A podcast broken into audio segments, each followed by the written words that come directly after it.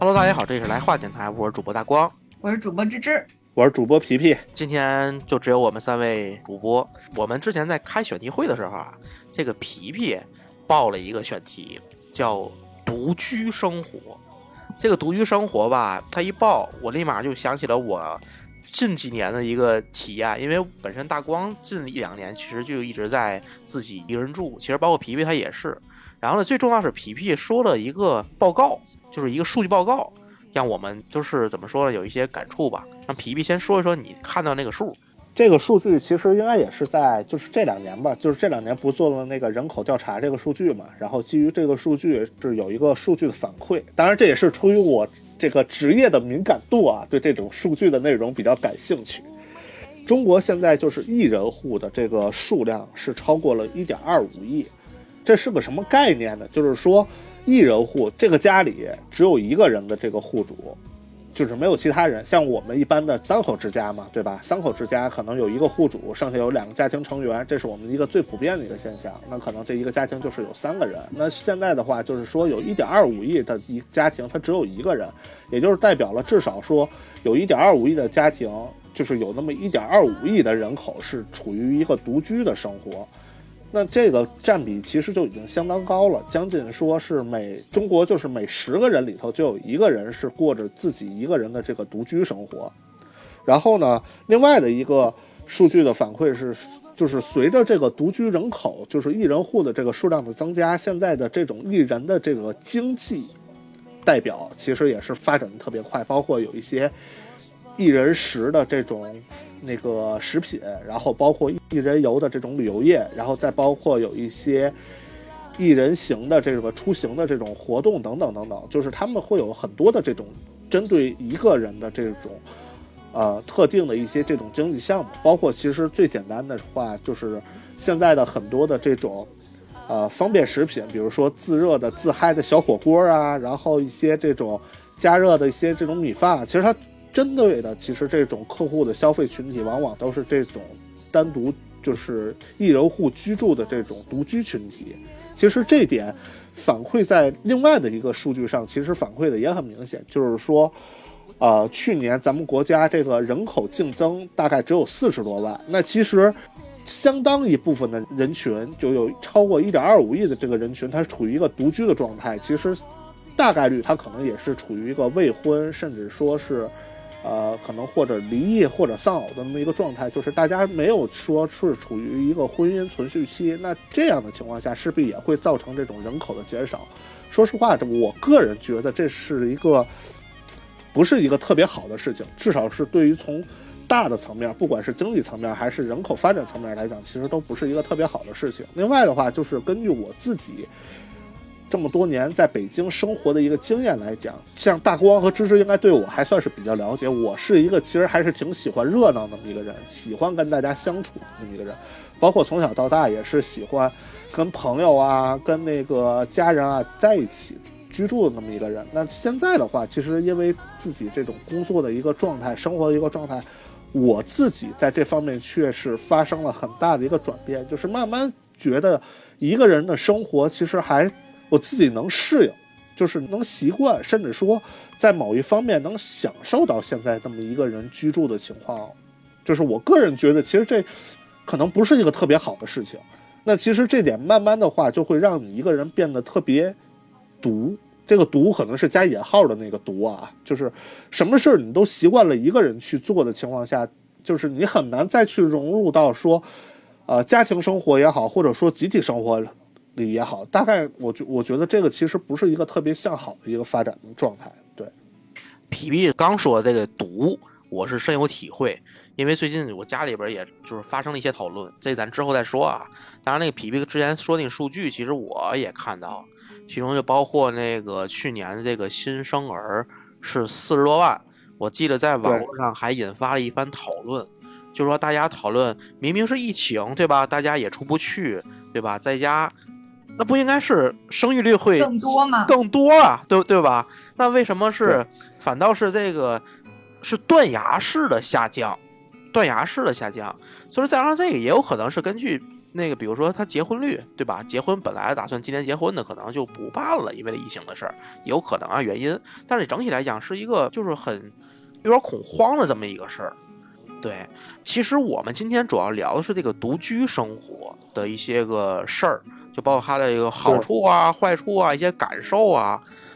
我们三位主播来讲，我大光、皮皮，我们俩应该是有独居生活体验的。就是说那个，而且时间也都还比较长。呃，时间还时间是至少是以年为单位的。然后芝芝那边呢，可能相对来讲体验少一些。但是在咱我只有一个月。对对对，但是咱这个在讨论之前，咱先界定一下，你们心中什么是咱们今天要讨论独居生活？我其实觉得，就是从刚刚那个数据来看的话，如果完全界定独居，我心中的那种。概念可能就是说，他一个人，甭管是住呃两居还是一居还是三居，就这个房子里只住他一个人。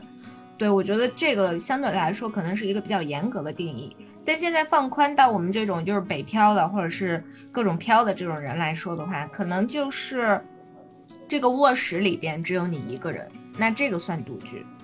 对，然后那如果是这样看的话，我觉得应该是从呃。今年的一月份吧，然后呃开始应该就我就算是在独居了，因为之前我们请来的那个洋洋，就是他本来是我的室友嘛，然后他现在是去到其他城市了，所以那这么来看的话，就我觉得这种也也算是独居吧。虽然隔壁还是有小姐姐，但是那个小姐姐跟我日常是没有什么交互的。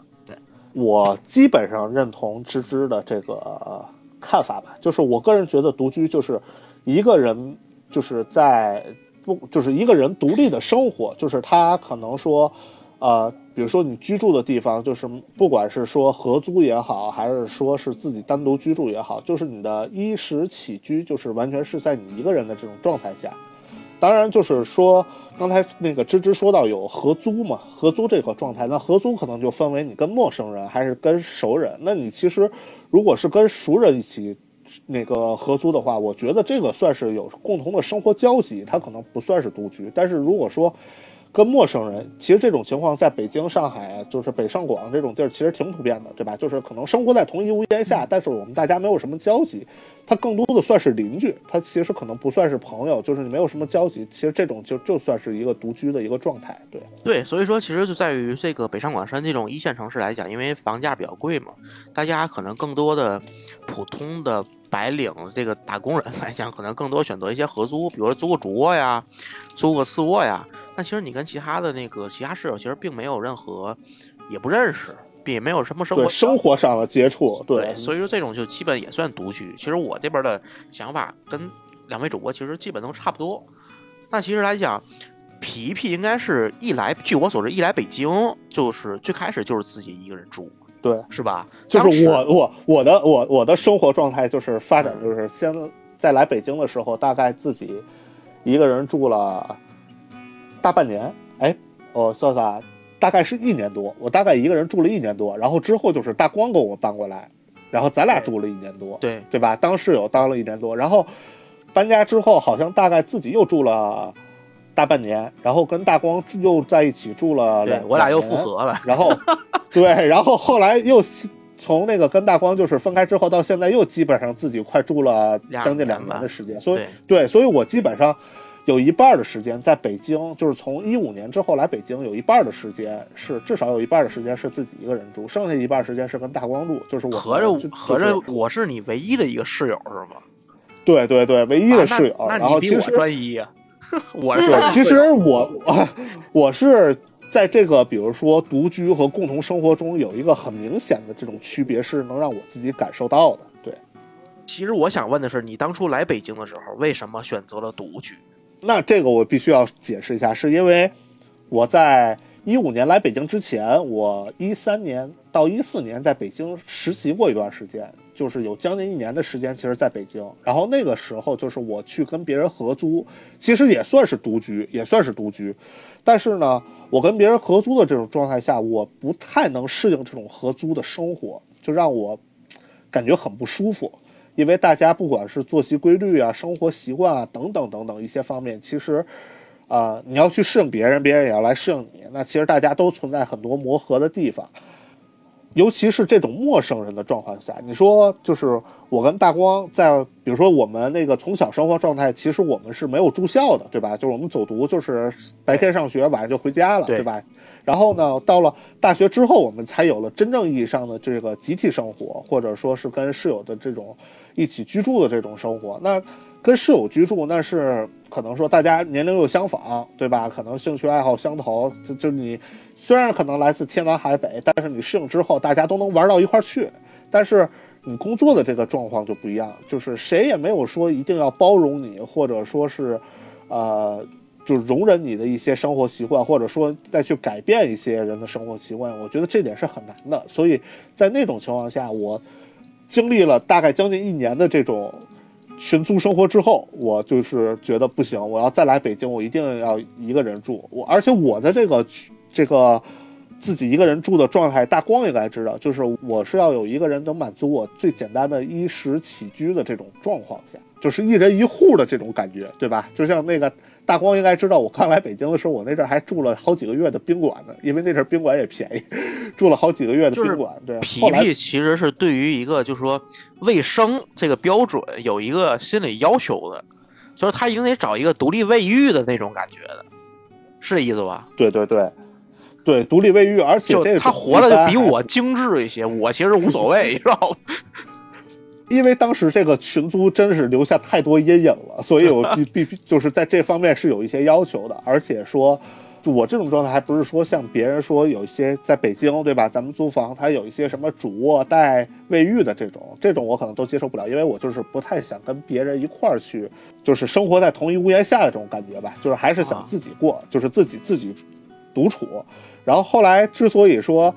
就是跟大光我们生活了很长一段时间，也是其实我们俩的生活习惯是比较相像的，然后也都是比较熟了。如果是换成其他人，可能我们彼此也都不太能接受这种情况。对对对，就是其实说实话，这也是个怎么说呢？缘分。就是我俩真是生活习惯特别一样，包括睡觉什么点儿睡觉，啥时候起，对吧？包括吃的饭，对，都差不多这节奏，所以说就能对得上。然后另外有芝芝这边刚来北京的时候，是跟哪个室友在一起住吗？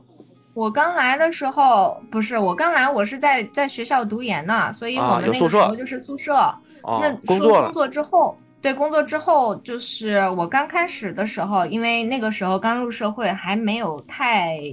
太能够接受。我我是呃半个月是寄宿在我们学校的某一个师姐的宿舍里，嗯，然后对，然后过了那半个月，他的室友要回来了，然后我就去了一个某一个学校的那个职工宿舍改造的那种六人寝室。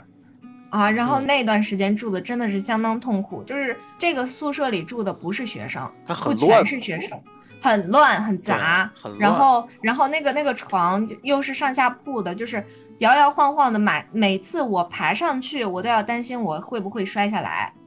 就所以说反正你说这个哦，北漂的人是多多不容，易对？一开始，对，一开始就是就是很难受嘛。然后到后来我就开始住天通苑了。那个时候是机缘巧合，是因为我认识了一个面试的时候认识的一个小姐姐，然后她也是就刚毕业，然后她需要找一个房子，然后我我确定了我要在那个哪个哪家公司工作之后，我在找房子的时候，我就跟她说，要不我们一起住吧。然后也不算熟人儿，但是我们就两个一起住。那个是同一次，就是头一次体验两个人睡一张单人床，这感觉还睡一两个人床睡一张，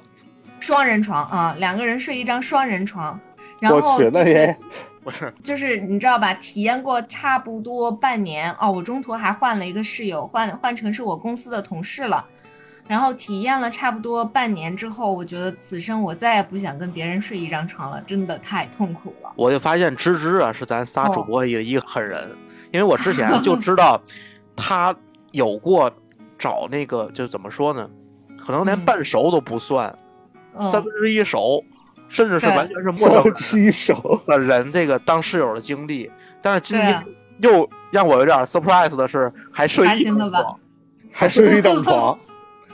这个就这个经历，嗯我可能不太敢。你看我找这些室友都是我的嗯朋友，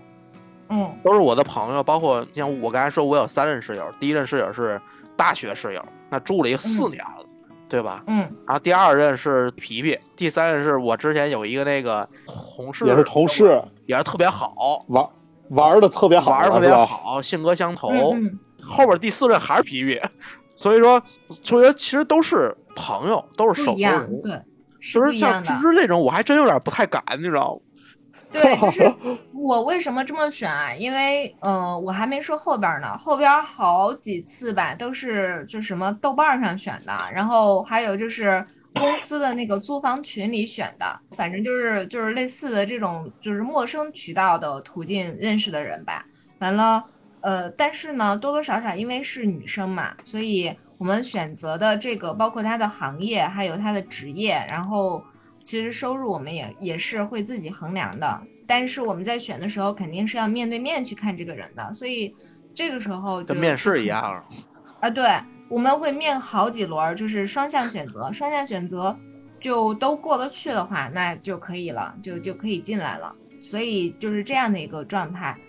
我想说的是什么呢？就是其实我的选择方向跟大光和皮皮都不太一样的点在于，首先我会觉得不那么熟的话，就是在生活的那个就是怎么说呢，生活的节奏上和自己的生活状态上，可以直接说，可以上来就说。对对对，对，我不喜欢你晚上干嘛，然后不喜欢你晚上晚睡，嗯然后不喜欢你晚上搞搞事情什么的，我嗯就可以直接说明说了。啊，然后，那你不喜欢我什么也可以直接明说，大家在各自的框子里边可以相对的安稳。其实这也相当于是半独居了，虽然住在一个屋子，对，对，然后再有就是，如果说就是有事情的话，就是其实多多少少大家不会互相干扰。就我早餐想吃什么，我吃自己吃，我是一人吃，我不用管你，对吗？然后就是如果是朋友的话，就是可能得要互相照顾一下，但这个事情其实不是负担，就是也是分人。如果说这个人跟我其实也就一般熟，那我真的我到早餐的时候，我到底是给你做还是不给你做呢？这个时候我是不情愿的。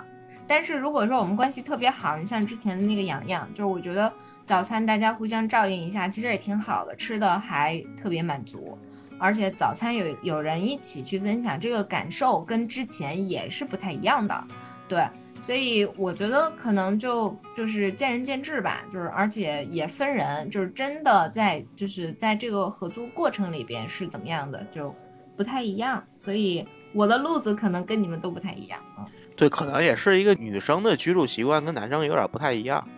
嗯，对，然后其实今天我们主要聊这个独居啊，就是说，呃，像芝芝这个其实也属于半独居了，就是说你你们在独居的这个过程当中，有什么样不一样的感受？就是刚开始独居跟现在的一个不同。刚开始独居嘛，就刚开始我一个人住的时候，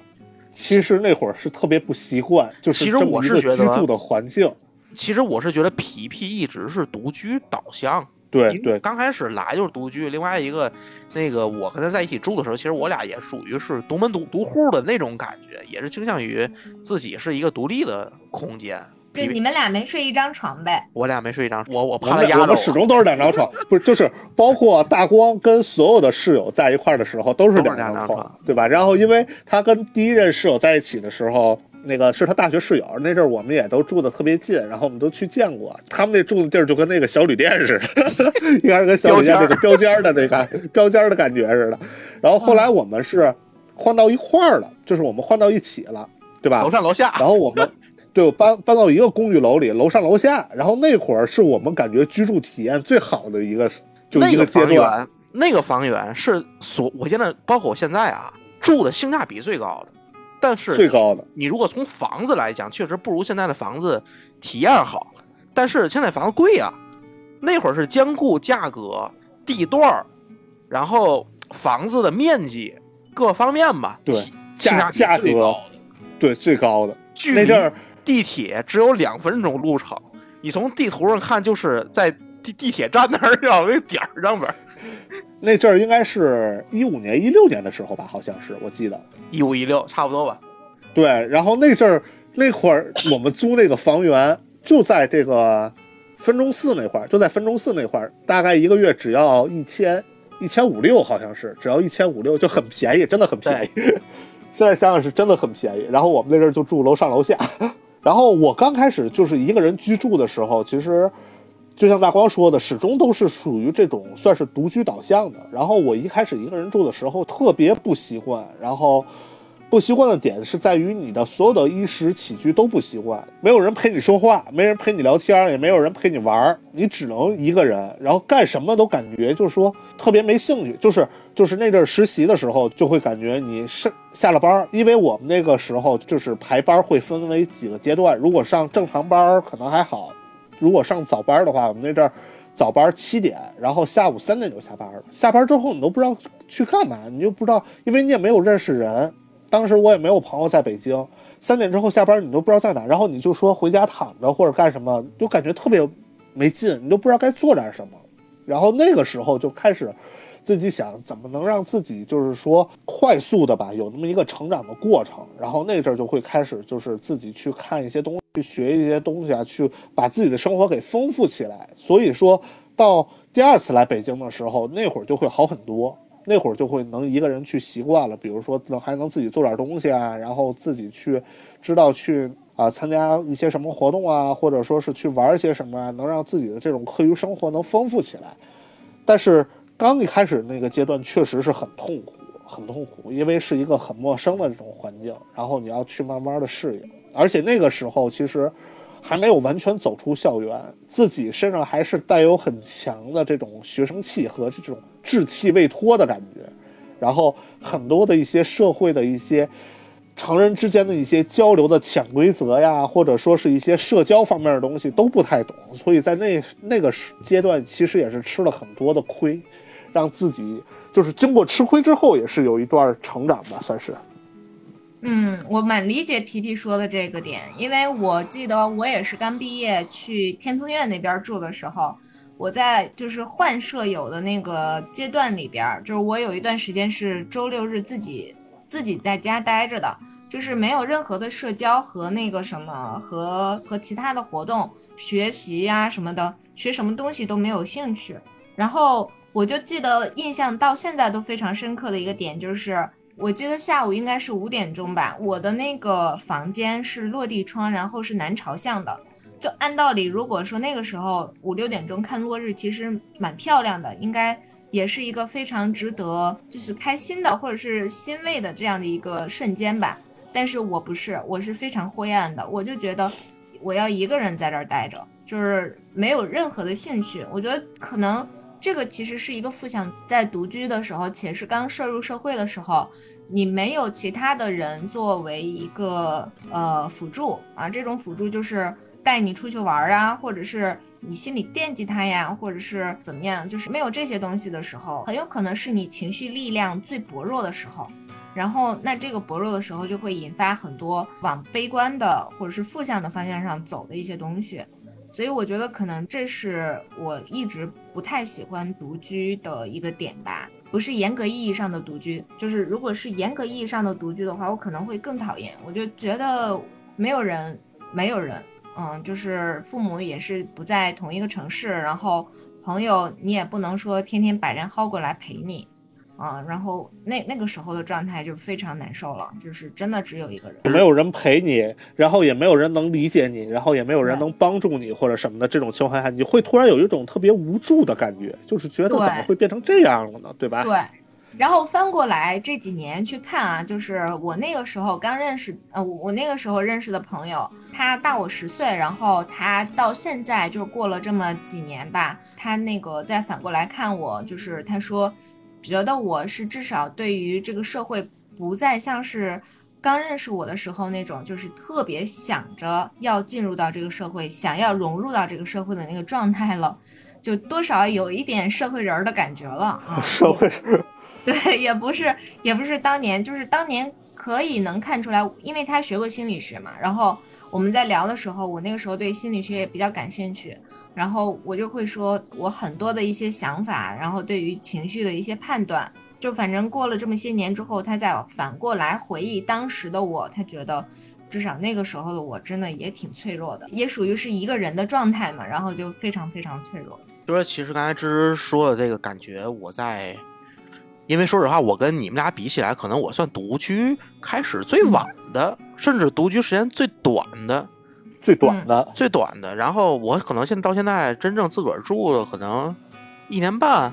甚至都不到两年。可能我刚开始的时候，其实我本心想过这个问题。我生活上过了也没有皮皮的对于卫生条件要求那么高啊，我就是还好。所以说，我最开始是是惧怕独居。那会儿就是我任何的自自己在北漂租房子需求里边，肯定要有室友找谁一起合租这个事儿的考虑。一方面是分担经济压力，另一方面也是不想自个儿待着。但是后来呢，其实在北京时间越来越长了，后来朋友越来越多，慢慢就发现，有的时候你白天都不都不在家，白天出去玩去了。就晚上回来睡个觉，所以说后来慢慢尝试独居一下，但是刚开始的时候哈，独居的第一周，我还记得特别清楚。独居第一周，给自己家收拾、换床单、擦地、摆东西，对吧？把那些书想象着自个儿一人住怎么怎么弄，但到第二周就不行。那第二周就是刚开始出现芝芝所说的那种状态了，一招，就自个儿自己一人在屋也没啥事儿，天天的。对吧？可能那会儿也不忙，要像现在这么忙，可能也没也没啥事儿。然后后来那个第二周就开始找各种人聊天儿，语音找皮皮语语音聊天儿，找以前朋友语音聊天儿，就开始聊天儿。到后来慢慢排解排解寂寞和忧愁，对，甚至会放电台、放播客、放那个歌，为了有点动静，你知道吗？然后，但是后来慢慢习惯了以后。就逐渐就能够找到一套自己的生活的节奏跟规律，就能找到自个儿干的事儿，就跟自己独处的那么一个状态，对对吧？就比如说，就是你慢慢习惯习惯了自己这种自己跟自己相处的那么一个状态，就是你会发现，哎，原来其实我在没有朋友或者没有人陪伴的时候，我自己也能。就是过得很好，或者说我自己也能去做很多的事情，而不是说像之前觉得 有些东西我只能说陪着，就是有人陪着我才能去做，也或者说有就是有些事情我必须要跟别人一起我才能完成。就是发现自己其实无形中把自己的这个潜力给开发出来了。就是现在其实是我如果是在家，比如说在家一个人，可能我感觉待个两三天不出门啊，连门都不带出的。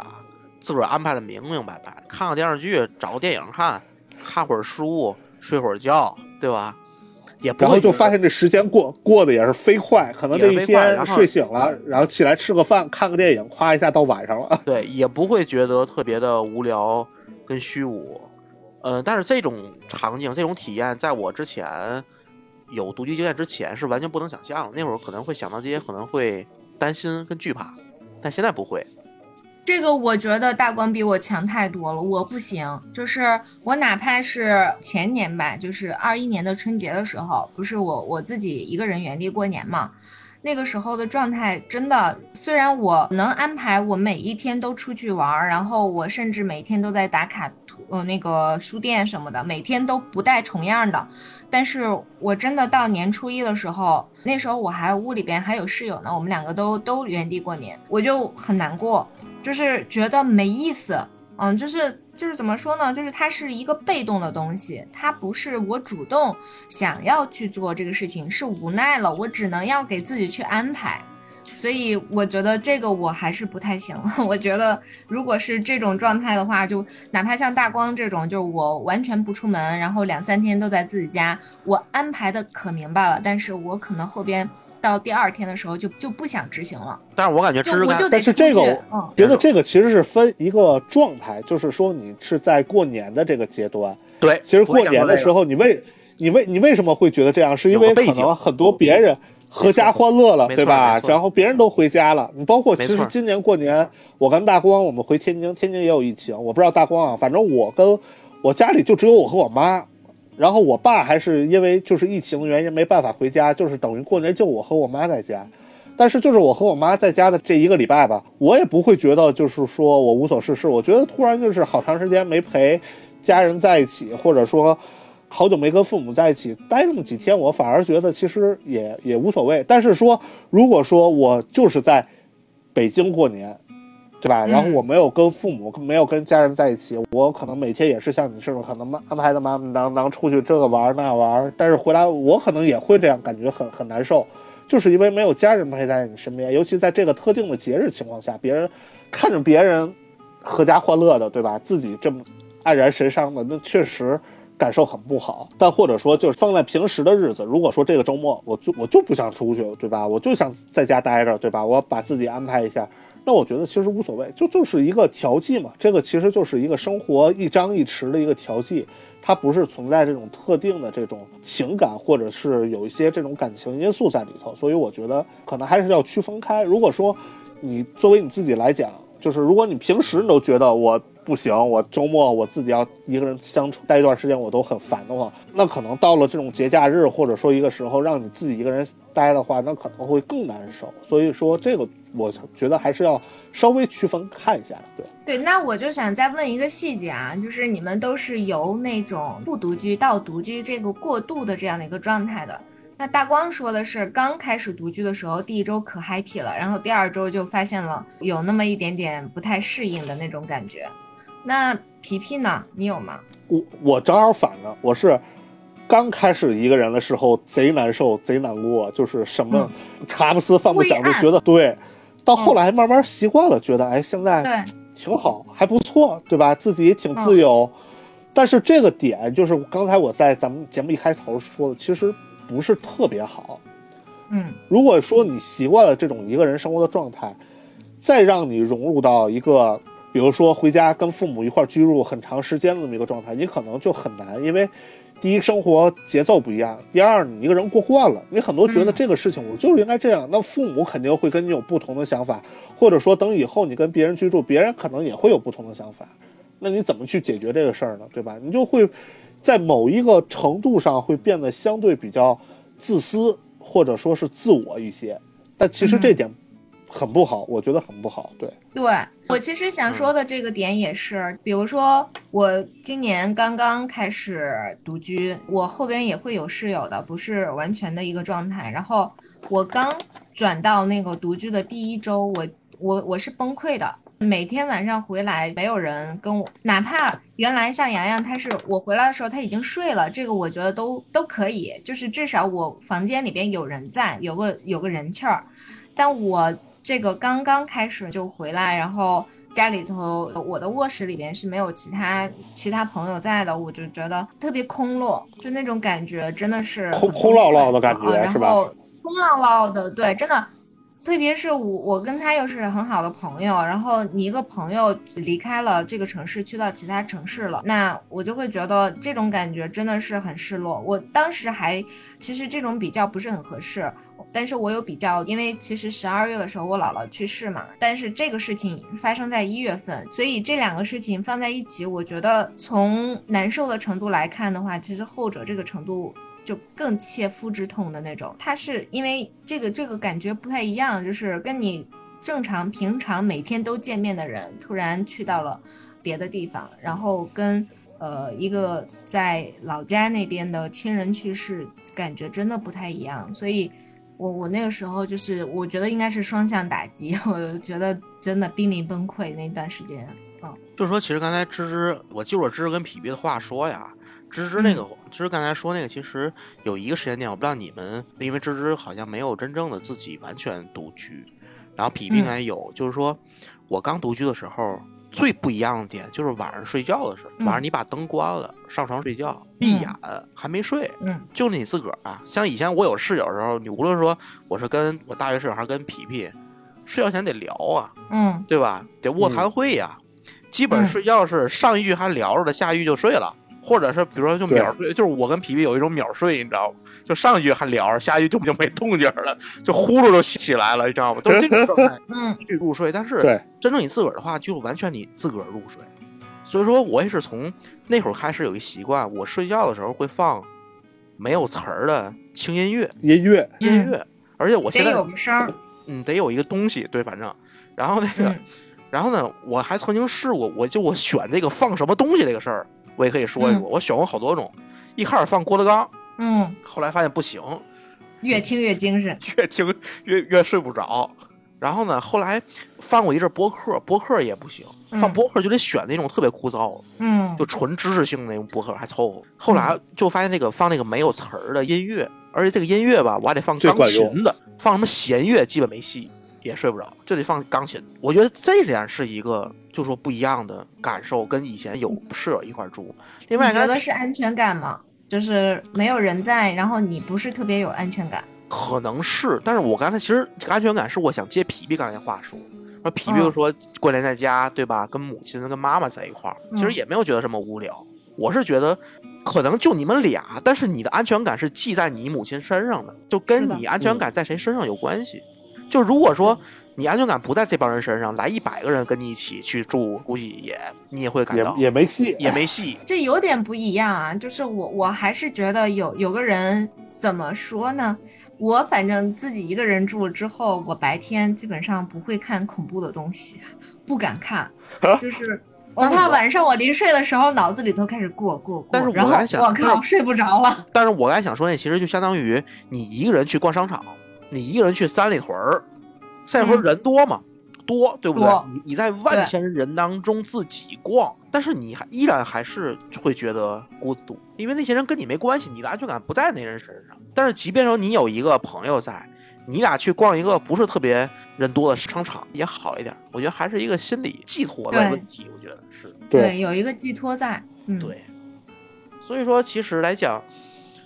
刚才也聊了好多就独居的感受。现在来讲，其实我还想问一下，就是你们觉得这个独居，你们现在享受的点在于哪？这主要问皮皮啊。享受的点，我个人享受的点，我觉得在于就是相对比较自由一些，就是有一种无拘无束的感觉，我可以放飞自我。比如说我在家里不穿衣服干什么，对吧？然后比如说我不想叠被子，我就不叠被子了，对吧？我这个东西这么摆，这那儿放着，对吧？也没有人会说我，会叨叨我。比如说我在家里就不行，对吧？我在家，我妈要看我卧室里乐成这样，那肯定得把我一顿说。但是在自己住的这种情况下就没有这些情况发生。另外的话，就是说你跟别人如果一起住的话，你假如比如说你想以后结婚，你可能跟你的另一半，你势必要兼顾一下人家的感受，对吧？但但是你的一些生活习惯可能别人还还不太能接受。这像比如说又不像我跟大光之前，我们第一我们就是生活节奏相对比较类似，第二其实我们当时也没有那么多没有那么多的就是你们互相不就是约束，对，就是不太约束对方，而且就男生之间本身相对相对的话，就事儿就比较少一点儿，就不会可能不会像女生事儿比较多。你可拉倒吧，我们女生事儿没那么多，好吗？只能这么说，男生过得比较粗糙一些啊，就有好些事儿吧无所谓，女生过得比较精致一些。这么说就是不是好听一点？然后其实我的屋子里，就是我跟大光之前我们一块儿住过，就是我们彼此都知道，其实对方的东西很乱很乱的。不收其实大光可能规。对规制东西，可能大光啊还比我相对要规制一些，但我是基本上不太规制，我那东西好像就摆着，反正能找着就行。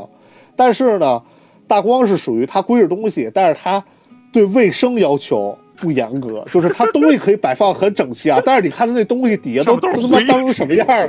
对，我属于就是虽然东西摆得很乱，但是我会打扫它，我会擦一擦呀、洗一洗呀、扫一扫。大官儿从来不干这些事儿啊，他就从来不我干是。什么时候用什么时候擦。对，像我们俩这个呢，可能就是相对综合一下，会相对比较好一些，各取其优点。我接着说回来，刚才大光说的那个啊，就是我现在享受的，确实是最主要的是这种无拘无束的一个状态。第二个呢，我在自己独居的这个过程中，就是我也一直强调，就是我自己习惯了一个人生活，我去从之前的不太能接受，或者说不理解，到慢慢现在可能有一些享受，或者去接受这种独居的生活。我觉得我从中能发现可能一些独居的好，就是独居其实它也是有一些优点的，它确实也是有一些优点的。就比如说，啊、你可能有一些这种比较自在这种生活状态，你可以把自己安排的很好，然后你可以在一个人的这个孤独中，然后孤独的生活中，然后去不断的去成长，这是它的好处。所以我觉得在整个的这个过程中，我对于我自己的一个生活上生活上的一个成长，还是带来很大的帮助。如果说我一直和别人处于在和别人处于这种共同居住这种状态下，我可能还是会有一些内心上会比较依赖别人的这个状态。那其实我觉得去依赖别人，对于一个男生来讲，其实是不是特别好的一个事儿。作为一个男生，你必须要学会独立的成长，然后去独立的去解决一些生活上的一些问题。我想补充的是，不管是男生女生，女生也是一样的。虽然说我不太享受独居的生活吧，但是就是从那独居和非独居的状态来看的话，如果想要个人成长，其实大家都一样，不分男女。我也是能够看出来。我在我在自己一个人住，或者是我跟相对不那么熟的人一起住的时候，我自己的成长动力有多大？因为没有那个依赖性，然后也不会太恋家。这个环境里边没有你特别依恋的东西，那该出去就出去，该学什么就学什么，把自己能够发挥的能动性发挥到最大。对，但我我想问的是，你们还想不想回归到，比如说有一个机缘，呃，让大光和皮皮再重新住在一起，你们想不想再回到这种非独居的状态呢？我现在我倒是我都行，我独居还是跟人合租都行，我不排斥任何一种。但是如果说现在，比如说我跟皮皮重新再合住，因为现在确实是比刚毕业的时候经济条件稍微好一点，可能我俩会选择。找一个两居室，两居一人住一屋，一一人住一屋，然后呢，方厅呢还可以放点 PS 啊，玩点游戏什么，这是最完美。的，当然就是其实打造成一个单身主题公寓的这种感觉。对，其实我当初最完美的这种，在这个北京啊，在这种一线城市居住的环境，其实什么样环境？类似于《奋斗》里边的心碎乌托邦哦，还有那个《爱情公寓》，就那种感觉。啊，对，其实这种感觉就心碎乌托邦那是最好的一个状态。Loft，对吧？下边是个篮球场，上面呢一人一屋，对吧？平常大家一起玩，下边沙发，打篮球玩，对吧？晚上睡觉既有既兼顾个人空间，又有公共空间，这是最棒的。甚至有一度，其实我那阵儿，嗯，想合租的时候，其实我是希望能跟陌生的室友之间达成这么一种状态，就是因为有房租嘛。有客厅嘛，然后大家可以客厅那块玩玩。但后来发现现实当中有点难，有点难。因为这种情况，这种情况就只能是特别好的朋友，就这种情况，就这种情况得先是朋友才行。你要是先是室友再成为朋友，有点困难。但其实最理想就是我刚才所说的那种，但是那种的前有好多前提。首先说你愿意这样，人家愿不愿意这样，对吧？人家结婚了，两口子愿不愿意跟你这儿瞎凑合，对吧？单身的无所谓，单身的无所谓。所以说我倒是还是重新回归这个合住，但其实我刚才一直想说的是，刚才皮皮所说的那个点，有一个问题，就是咱们未来躲不过去。就是如果说现在咱享受独居生活，其实我现在慢慢也是非常习惯于自个儿住，确实是随心所欲。然后呢，但是你未来如果真正结婚了，你势必要跟另外一半，或者是你的孩子，然后你的孩子还小的时候，可能势必还有你的丈母娘，还有你的母亲，对吧？来照顾孩子嘛，大家一起住。到那时候咱怎么办呢？对不对？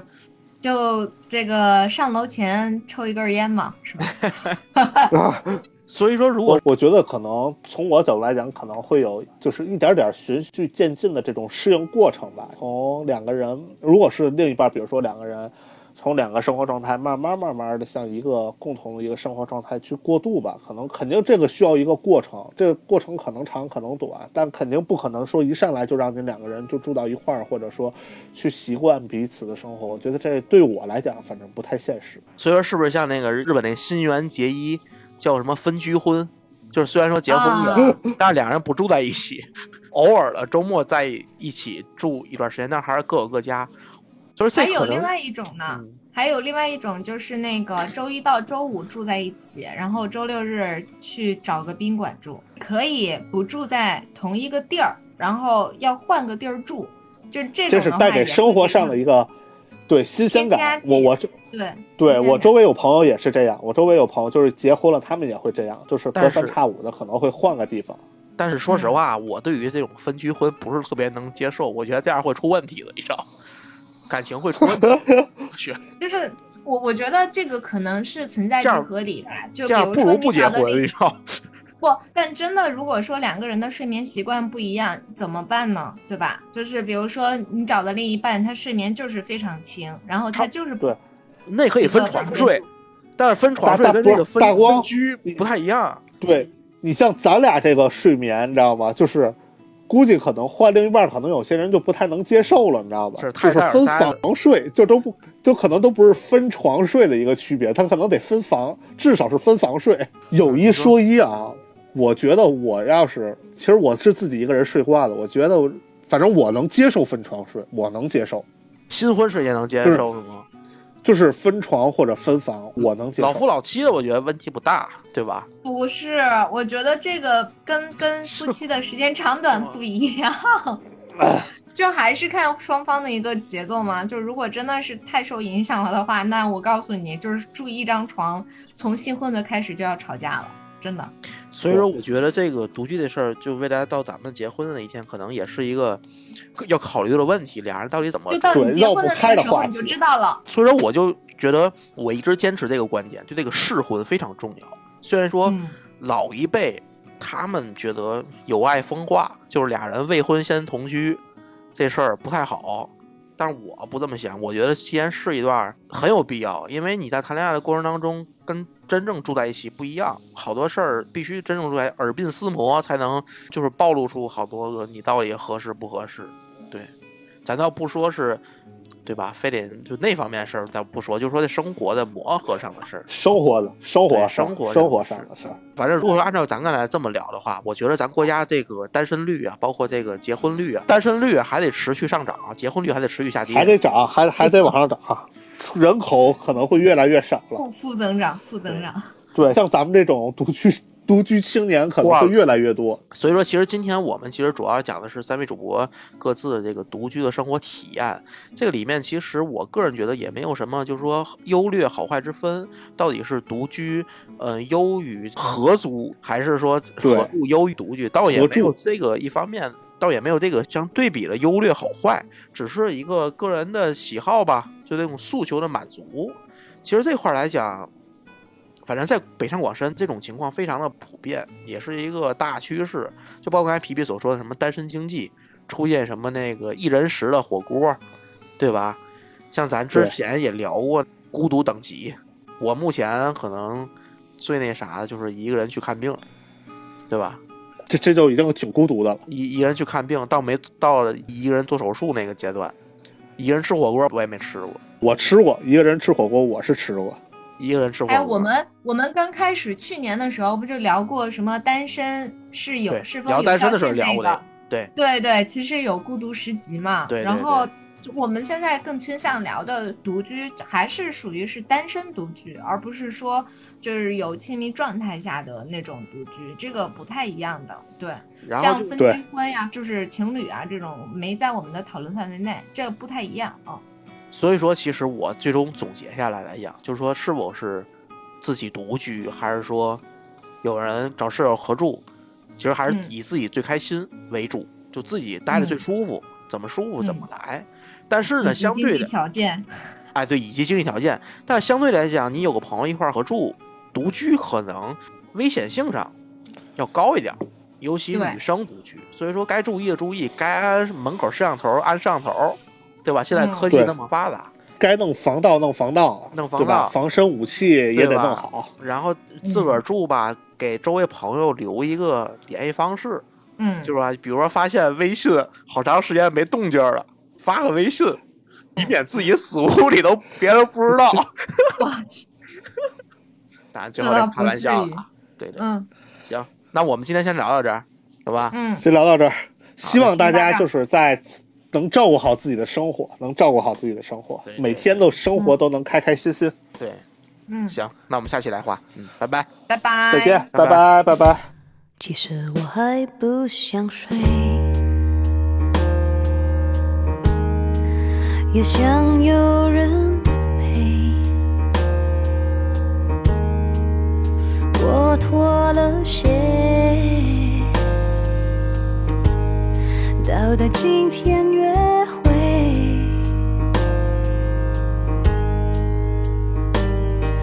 你想留下来，但我说有点